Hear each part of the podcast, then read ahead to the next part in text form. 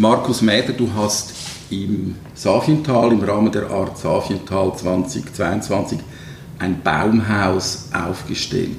Was passiert genau in diesem Baumhaus? Ja, das Baumhaus, das steht an einem für mich neuralgischen Punkt, nämlich am Rande des Aklatobels. Das ist die, das Gebiet, das ich äh, seit längerer Zeit äh, beobachte, akustisch.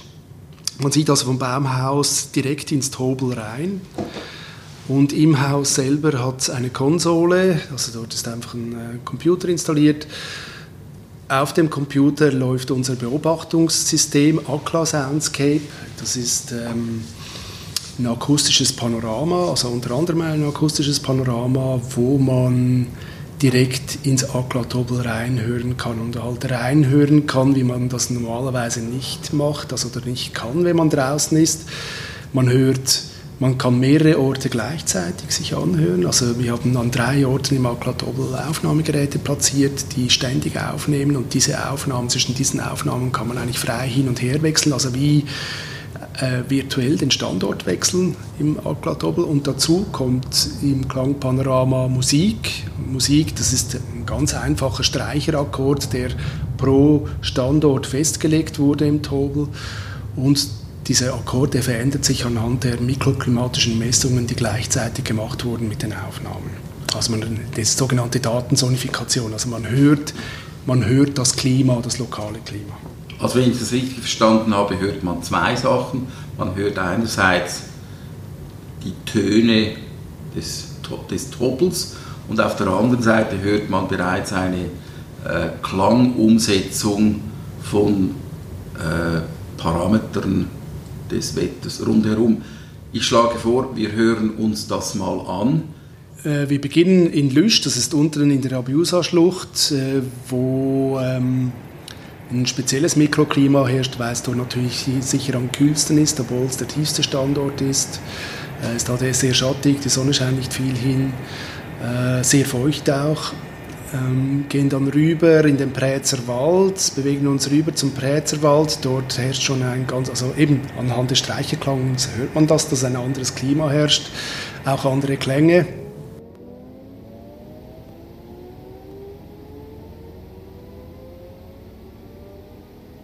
wechseln dann rüber zum Aklatobel selber, also Kellenecke heißt dieser Ort, äh, gleich an der Kante zum Naturwaldreservat.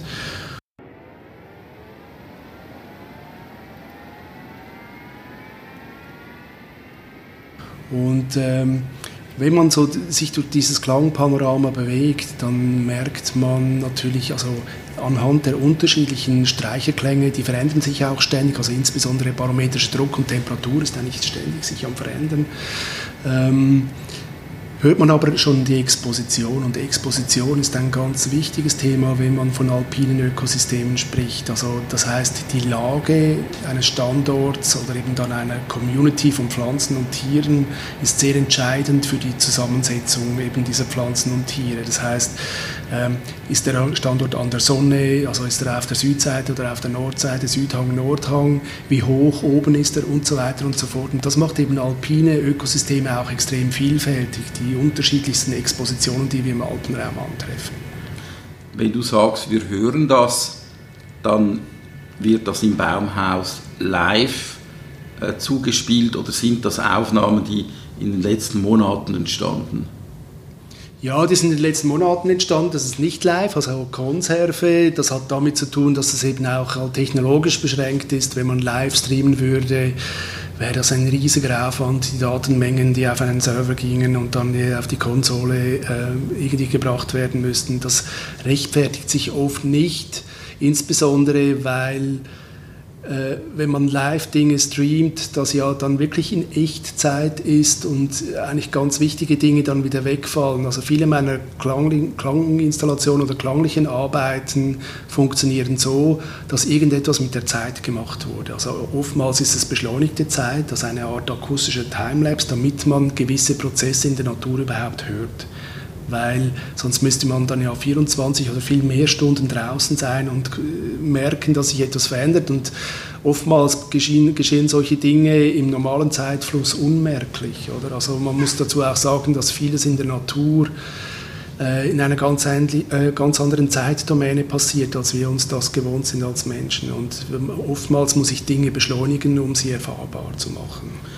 Dein Konzept ist ja ein bisschen die Natur hören, aber du machst Aufnahmen, es ist nicht das Rauschen des Waldes, es ist nicht äh, das Rauschen des Bergbaches oder das Gewitter, sondern es sind eigentlich Töne, die von anderswoher kommen, zum Beispiel aus dem Boden. Genau, also oftmals sind es aber schon genau die Umweltklänge, äh, die du hier geschildert hast, also die nehme ich auch auf. Äh, weil eben interessant ist, die Umweltgeräusche in einen Zusammenhang zu stellen zu den spezielleren Aufnahmen. Also ich spreche hier immer von Augmented Reality, das heißt äh, Dinge, die wir nicht wahrnehmen können, wenn wir draußen stehen oder zum Beispiel unser Ohr auf den Boden legen. Wenn jetzt Geräusche im Boden, die sind beispielsweise sehr stark verstärkt, nehme ich die auf äh, so dass man halt wirklich dann die, die Aktivitäten und die Diversität auch der Bodentiere hören kann. Was hört man? Wir können ja noch einmal etwas zuspielen. Was hört man dann genau, ähm, wenn, man, wenn man ein Mikrofon in den Boden steckt? Es sind natürlich die Bodentiere, die äh, in der obersten organischen Schicht leben. Das sind insbesondere Insekten, also die Asseln, Milben, äh, Springschwänze und so weiter. Meistens sind das Bewegungsgeräusche, die man hört, aber äh, was es besonders interessant macht, ist, dass sie auch kommunizieren untereinander. Also gewisse Arten kommunizieren akustisch im Boden und das macht dann diese Aufnahmen sehr interessant. Merkst du das, dass die miteinander kommunizieren? Ja, ja, also da gibt es Ruf und Antwort, so wie man sich das auch sonst aus der Natur gewohnt ist. Also das passiert nicht nur überirdisch zwischen Tieren wie Vögeln oder so, sondern eben auch zwischen Insekten, die im Boden leben. Jetzt tönt das alles nach einer spannenden, schönen Idee. Ähm, in deinem Fall ist es einfach so, das ist nicht einfach so eine Idee, die du jetzt einmal umgesetzt hast, sondern das ist etwas, was du schon recht lange machst. Es hat auch einen Namen, ähm, das heißt Ökoakustik. Wie hat das bei dir angefangen? Wie bist du auf die Ökoakustik gekommen?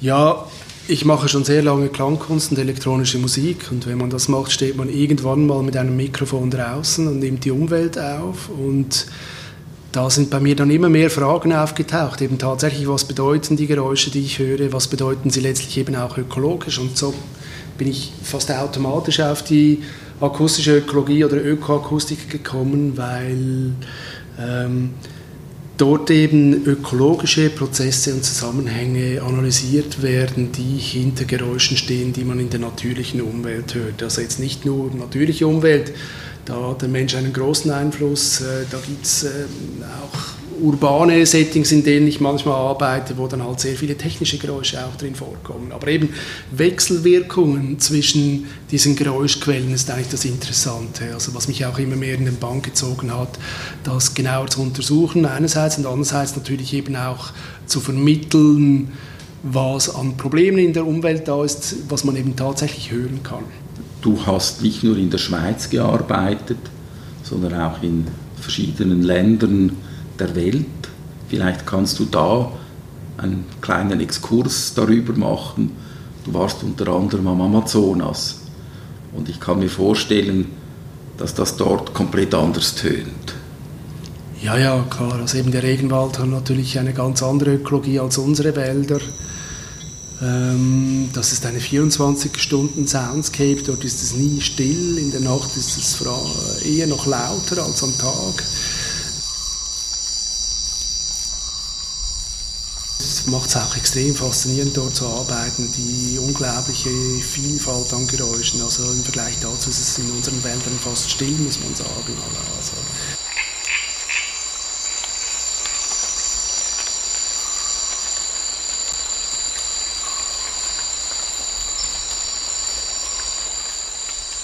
in der Regel ist es bei mir so, dass ich ähm, an mehreren Projekten gleichzeitig arbeiten muss und darf. Und ähm, je nach Projekt ist der Wissenschaftsteil größer oder der Kunstteil größer. Das ist ganz unterschiedlich von Projekt zu Projekt.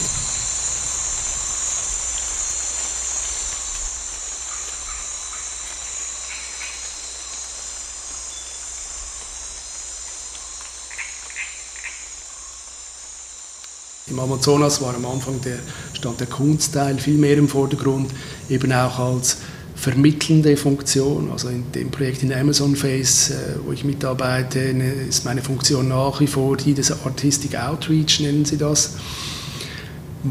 Ist aber ganz wichtig, insbesondere in Brasilien, halt, äh, wie sich der Regenwald verändert, breiten Gesellschaftsschichten zu kommunizieren. Also man muss sich vorstellen, die brasilianische Gesellschaft, die lebt eigentlich komplett abgewendet vom Regenwald. Also die lebt mehrheitlich in Städten, in großen man geht nicht einfach so in den Wald, unter anderem, weil es auch gefährlich ist natürlich, aber eben schon halt auch äh, eine Gesellschaft, die keinen Bezug zum Regenwald hat und ihn denen dementsprechend nicht schützt. Und äh, dort über äh, Kunstwerke oder klangliche Erfahrungen eben auch eine Beziehung herzustellen oder einen Bezug herzustellen, das ist meine Aufgabe im Kleinen in diesem Projekt, das dann oft natürlich auch öffentlich gezeigt wird in Brasilien. Wie kommt das, dass du als Künstler aus der Schweiz nach Brasilien eingeladen wirst? Ja, das, sind, äh, das ist über ein paar Ecken gegangen. Ich hatte ein Projekt und eine Ausstellung in San Francisco bei Swissnex. Die ehemalige Mitarbeiterin von dort ist mittlerweile arbeitet im Kulturbereich, im öffentlichen Bereich in Genf und wurde dann angefragt von den Brasilianern, das Projekt in Brasilien ist ja ein eigentliches Forschungsprogramm vom Staat und so laufen dann in dem Fall die Kanäle halt über eher offizielle Stellen, die dann ihr fiel dann mein, ich fiel ihr wieder ein, als sie angefragt wurde, ob sie jemanden kennt, der künstlerisch im Regenwald arbeiten könnte. Und so kam diese Anfrage zustande, eben am Anfang vor allem äh, um den Projektstart eben auch künstlerisch zu begleiten. Und Projektstart hieß, dass wir dann eine Ausstellung und verschiedene Präsentationen hatten in der Interamerikanischen Entwicklungsbank in Washington und dort halt wirklich möglichst auch halt Eindruck quasi äh, gemacht werden wollte auf die Entscheidungsträger, was dann gründlich schief ging. ja, was ist passiert? Äh, ja, eigentlich war schon äh, vor dieser äh, Startkonferenz klar, dass die Entwicklungsbank äh, aussteigen will, weil sie künftig nicht mehr Forschung finanzieren wollte. Das war 2017 und so ist dann, dann die Hälfte des Budgets weggebrochen. Sie haben uns irgendwie schön auftreten lassen dort, aber eigentlich war der Entscheid schon von Beginn weg klar. Und so hat sich dieses Projekt von den einen Schwierigkeiten zu den anderen bewegt. Kurz äh, nach, nach äh, Washington wurde Bolsonaro zum Präsidenten gewählt. Das hat die Sache noch viel mehr verkompliziert, weil äh, unser Projekt immer so ein fest staatliches Programm war und eben auch zur anderen Hälfte staatlich finanziert war wurde natürlich dann dort massiv gekürzt, oder weil Umweltprojekte gar nicht im Interesse der brasilianischen Regierung sind und äh, dann eigentlich äh, bis vor einem Jahr das Projekt vor dem Ausstand. Oder? Aber das äh, ist zum Glück nicht passiert, weil an der letzten Klimakonferenz in Schottland dann entschieden wurde, dass die britische Regierung das vollständig übernimmt, das äh, Programm und das Projekt und das eben dann auch finanziert. Also das heißt, nach einer längeren Durststrecke, auch Corona-bedingt, können wir jetzt nächstes Jahr endlich wieder zu arbeiten beginnen.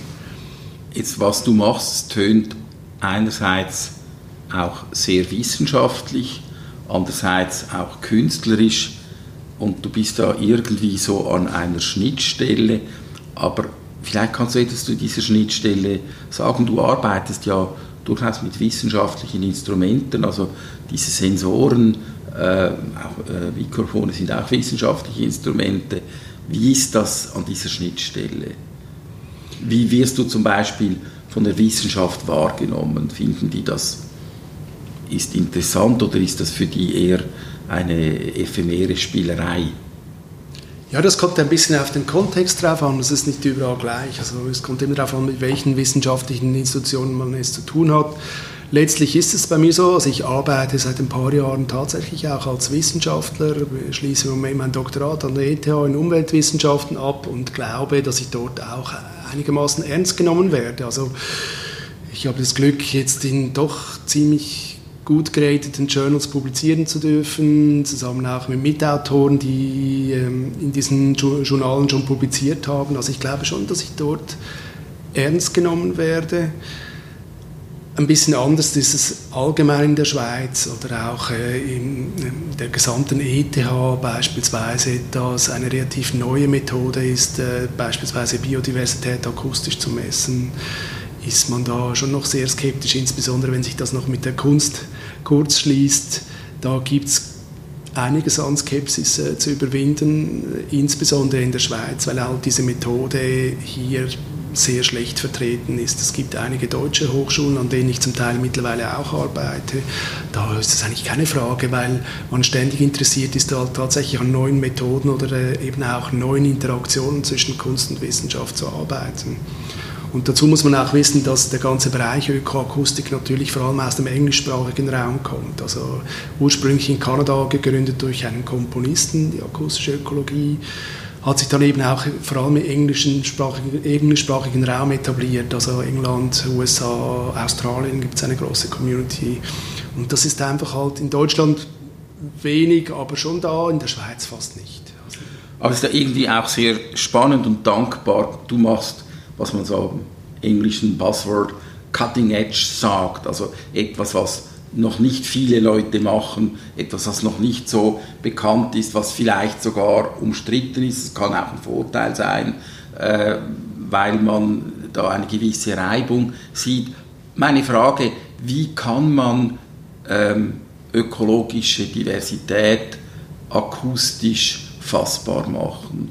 Und wenn man es kann, ist das, sind das belastbare Messungen. Also kann man die auch wirklich brauchen für wissenschaftliche Arbeit. Mhm. Ja, also grundsätzlich arbeiten wir äh, also vorwiegend statistisch. Statistisch heißt, ich äh, mache eine Audioaufnahme draußen äh, bringe die ins Labor, analysiere die auf dem Computer. Und äh, Analyse auf dem Computer heißt, ich untersuche das aufgenommene Material statistisch. Und dazu gibt es eine Reihe von sogenannten akustischen Indizes, die jetzt in unserem Fall vor allem mit der akustischen Komplexität zu tun haben. Also in einer Aufnahme existiert eine gewisse Komplexität von unterschiedlichen Geräuschen. Also ganz einfach gesagt, schaut ein Algorithmus, wie, wie viele verschiedene Geräusche in einer Aufnahme sind und von den vielen verschiedenen Geräuschen kann man auf viele verschiedene Tiere schließen beispielsweise. Das ist eine Methode, die sich bereits gut bewährt hat überirdisch. Das wird verschiedentlich im Monitoring zum Beispiel von Naturschutzgebieten verwendet, vor allem aber im englischsprachigen Raum, wenig im deutschsprachigen Raum mittlerweile, eben weil es dort auch herkommt. Hat dann jedes Tier so etwas wie eine akustische Signatur oder geht das nicht so weit? Da haben wir jetzt eigentlich begonnen, insbesondere bei Bodentieren, die auch automatisch anhand ihrer akustischen Signaturen zu erkennen. Das ist schwieriger als überirdisch, weil durch das ständige Gekrabbel natürlich vieles sehr ähnlich klingt. Eben deswegen sage ich statistisch. Also mhm. wenn ich die Biodiversität messe, messe ich das statistisch und schaue nicht auf Einzelindividuen und deren Signatur, sondern einfach auf die Vielzahl der Geräusche.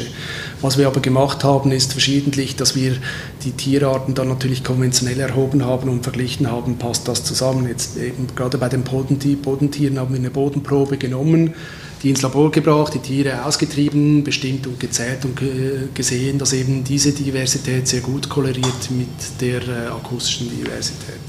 Also das heißt, auf der wissenschaftlichen Seite, ich würde das jetzt mal so zusammenfassen, das ist äh, State of the Art, das ist absolut wasserdicht, das kann man so machen, jetzt bist du aber auch und in erster Linie ein Künstler ähm, und jetzt ist das für dich ein Rohmaterial. Genau. Und, und, jetzt musst du das ja irgendwie transformieren und eine Botschaft vermitteln damit. Und meine Frage wäre, was ist die Botschaft und wie vermittelst du das? Wie, wie transformierst du dieses Rohmaterial? Ja, also natürlich geschieht da Transformation, aber äh, grundsätzlich muss man sagen, ist der Prozess schon ein etwas anderer, insbesondere bei mir, weil ich relativ bewusst Kunst und Wissenschaft vermische. Also da auch keine klare Grenze ziehe, wo ist jetzt Kunst und wo ist Wissenschaft. Also in den Produkten durchaus. Also ich muss Papers schreiben als Forscher und ich mache Kunstwerke als Künstler und dort trennt sich das ein Stück weit auch wieder. Aber ich glaube, der Prozess in einem Projekt ist eigentlich der, die Disziplinen eben auch oder die Domänen auch zu vergessen. Weil ich glaube, dass dort eben auch einiges Potenzial liegt äh, an also einiges Innovationspotenzial, was neue Methoden betrifft in der Forschung, aber auch bezüglich Material für die Kunst. Also dementsprechend mache ich eigentlich beides zur gleichen Zeit. Also das heißt nicht so, das heißt, es passiert nicht so, dass ich irgendwie Dinge erforsche als Forscher und dann das versuche in Kunst zu übersetzen, sondern ich untersuche denselben Gegenstand zur gleichen Zeit eben auch mit ästhetischen Mitteln und schaue, was hat der für ästhetische Qualitäten neben dem, was ich wissenschaftlich herausfinden will. Also das mischt sich bei mir bewusst sehr stark. Da können wir ja wieder zum Safiental zurückgehen was siehst du für ästhetische Qualitäten in den Aufnahmen, die man eben im Baumhaus im Safiental hören kann? Ja, das ist eigentlich noch ein schwieriges Terrain. Also ich glaube, ich war noch nie in der Schweiz in einer solch wilden Gegend wie dem Aklatobel. Ähm, gleichzeitig hat es sehr wenig Verkehr äh, allgemein im Safental. Das heißt, das ist einer der stillsten Orte, an dem ich bisher war. Dazu kommt, dass es eben ein alpines Ökosystem ist, ein Bergwald, wo es per se schon stiller ist als beispielsweise im Mittelland in einem Wald, weil dort halt wirklich weniger Tiere leben, die eben auch äh, angepasst sind an diese zum Teil extremen Klimabedingungen, insbesondere im Winter. Ähm, das macht es aber umso interessanter, weil man dann beispielsweise einzelne Tiere sehr viel deutlicher hört, wenn sie in der Nähe sind. Das ist das eine. Das andere ist, man kann dann gewisse Interaktionen auch viel deutlicher hören, als das an einem lärmigeren Ort wäre. Also das alles natürlich unter der Einschränkung. Natürlich gibt es dort auch Lärm, insbesondere Fluglärm ist ein großes Thema überall äh, Militärjets, die drüber donnern und mir die Aufnahmen quasi kaputt machen. Eben das ist überall der Fall in der Schweiz, aber sonst ist es wirklich extrem still. Was es aber auch gut macht, jetzt diese äh, Field Recordings zusammenzuhören mit äh, den Sonifikationen, weil dann gibt es auch genug Raum für die Sonifikationen, also genug Raum für diese zusätzliche Klanglichkeit. Also die Sonifikationen noch einmal, das sind diese Klangbilder. Ähm das sind diese Klänge, die du mit Hilfe eines Synthesizers generierst, aufgrund der äh, beispielsweise barometrischen oder Temperatur und so weiter Daten, die man per se nicht einfach hören kann. Das machst du dann daraus und das hat natürlich eine äh, äh ästhetische Qualität. Genau, also natürlich auch so ein Landschaftsklang, also das war der künstlerische Ansatz, dass man dieser Landschaft einen Klang gibt, der sich eben speist aus den mikroklimatischen Bedingungen und den unterschiedlichen Expositionen. Und natürlich für mich dann auch ein ästhetisches Forschungsinstrument zu schauen, wie entwickelt sich diese Klanglandschaft eben auch mit den synthetischen Klängen. Das klingt im Winter natürlich ganz anders als im Sommer. Und ich schaue, also mich selber nimmt es Wunder, wie sich die so programmierten Klänge eben auch mit den, mit den Saisons, den Jahreszeiten entwickeln. Wie tönt es anders im Winter? Ja, im Winter ist die Luftfeuchtigkeit zum Teil sehr tief. Äh, Temperatur auch tief, äh, barometrischer Druck oft sehr hoch und das gibt natürlich ganz andere Klänge als äh, im Sommer, wo es sehr viel feuchter ist, sehr viel wärmer und so weiter. Und vielleicht können wir das auch noch einmal kurz zuspielen. Äh, du hast ja das Material, ich denke, wir hören da kurz rein. Wie reagiert das Publikum auf deine Arbeiten? Ja, oftmals sehr berührt, weil ich schon glaube, eine der Qualitäten, wenn man mit Klang oder Musik arbeitet, ist der direkte Link zu den Emotionen. Also dass man das eine eben halt über Musik, Gesang und Stimme äh, ist unser Gehör sehr viel stärker an Emotionen oder unmittelbarer an Emotionen geknüpft als der Gesichtssinn. Das ist mal das eine. Das andere ist, vieles, was ich abspiele oder vorspiele, ist äh, akustisch sehr verstärkt. Also das heißt, die Dinge rücken uns auf den Leib, insbesondere im Boden. Und auf den Leib heißt, es entsteht ein Moment der Intimität. Und ich glaube, das ist etwas, was ich oft in den Gesichtern sehe, wenn Leute in meinen Klanginstallationen sich bewegen. Dieser Moment der Intimität und auch das überrascht sein, wie lebendig das zum Beispiel im Boden ist oder äh, auch in der Umwelt, die man über die Luft hört. Ganz zum Schluss noch eine technische Frage. Wenn man dir so zuhört, dann tönt das recht plausibel und man stellt sich vor, ja gut, okay, äh, man nimmt halt ein wetterfestes Mikrofon, steckt das in die Erde äh, und hört mal, was da passiert. Aber das ist ja nicht so einfach. Das ist ja eigentlich ziemlich anspruchsvoll sogar und das mit dem Mikrofon in den Boden stecken, das geht ja schon mal nicht. Ja, eben, das würde nicht gehen. Es gibt immer wieder mal so Versuche, ich muss oft auch äh, andere wissenschaftliche Publikationen reviewen, wo ich mich dann frage, geht das überhaupt, was sie da probieren? Und dann sagen muss, nein, ich habe das auch schon probiert. Eben, also man muss schon wissen, was wir jetzt an Bodenmikrofonen oder Rekordern verwenden, das ist jahrelange Bastelei und jahrelange Entwicklungsarbeit und äh, viele Rückschläge. Also spaßeshalber sprechen wir bei unserem Institut immer von experimentellem Löten. Oder? Also das heißt, bis dann mal ein Sensor wirklich so funktioniert, wie wir uns das vorstellen. Oder oftmals ist es auch so, dass wir bestehende Technik äh, verändern müssen, dass wir Dinge machen äh, oder aufzeichnen können. Und da gibt es viele Rückschläge. Natürlich insbesondere, wenn man draußen ist und das Wetter eine nicht ungewichtige Rolle spielt. Aber jetzt habt ihr doch ein Gerät entwickelt, das, ja, das äh, solide ist, das funktioniert, äh, das auch ein kommerzielles Produkt werden kann. Ja, eben jetzt gerade für die Bodenaufnahmen äh, war ursprünglich die Idee, ein Gerät halt wirklich zu entwickeln, dass man auch länger draußen lassen kann und die vielleicht mehr Dinge messen kann, eben wie Mikroklima. Ganz wichtig für uns eben halt diese Anhaltspunkte auch zu haben, weil was wir akustisch hören eben auch oftmals direkt an die mikroklimatischen Bedingungen geknüpft ist. Und so kam das natürlich auf, weil es eigentlich gar keine Geräte gab. Wir waren immer mit vielen Geräten unterwegs und das war extrem aufwendig, das alles gleichzeitig zu messen. Und die Idee war, das quasi in einem Gerät äh, zusammenzuführen, was natürlich die Firma, die das baut, oftmals zur Verzweiflung bringt, weil wir die eierlegende Wollmilchsau wollen.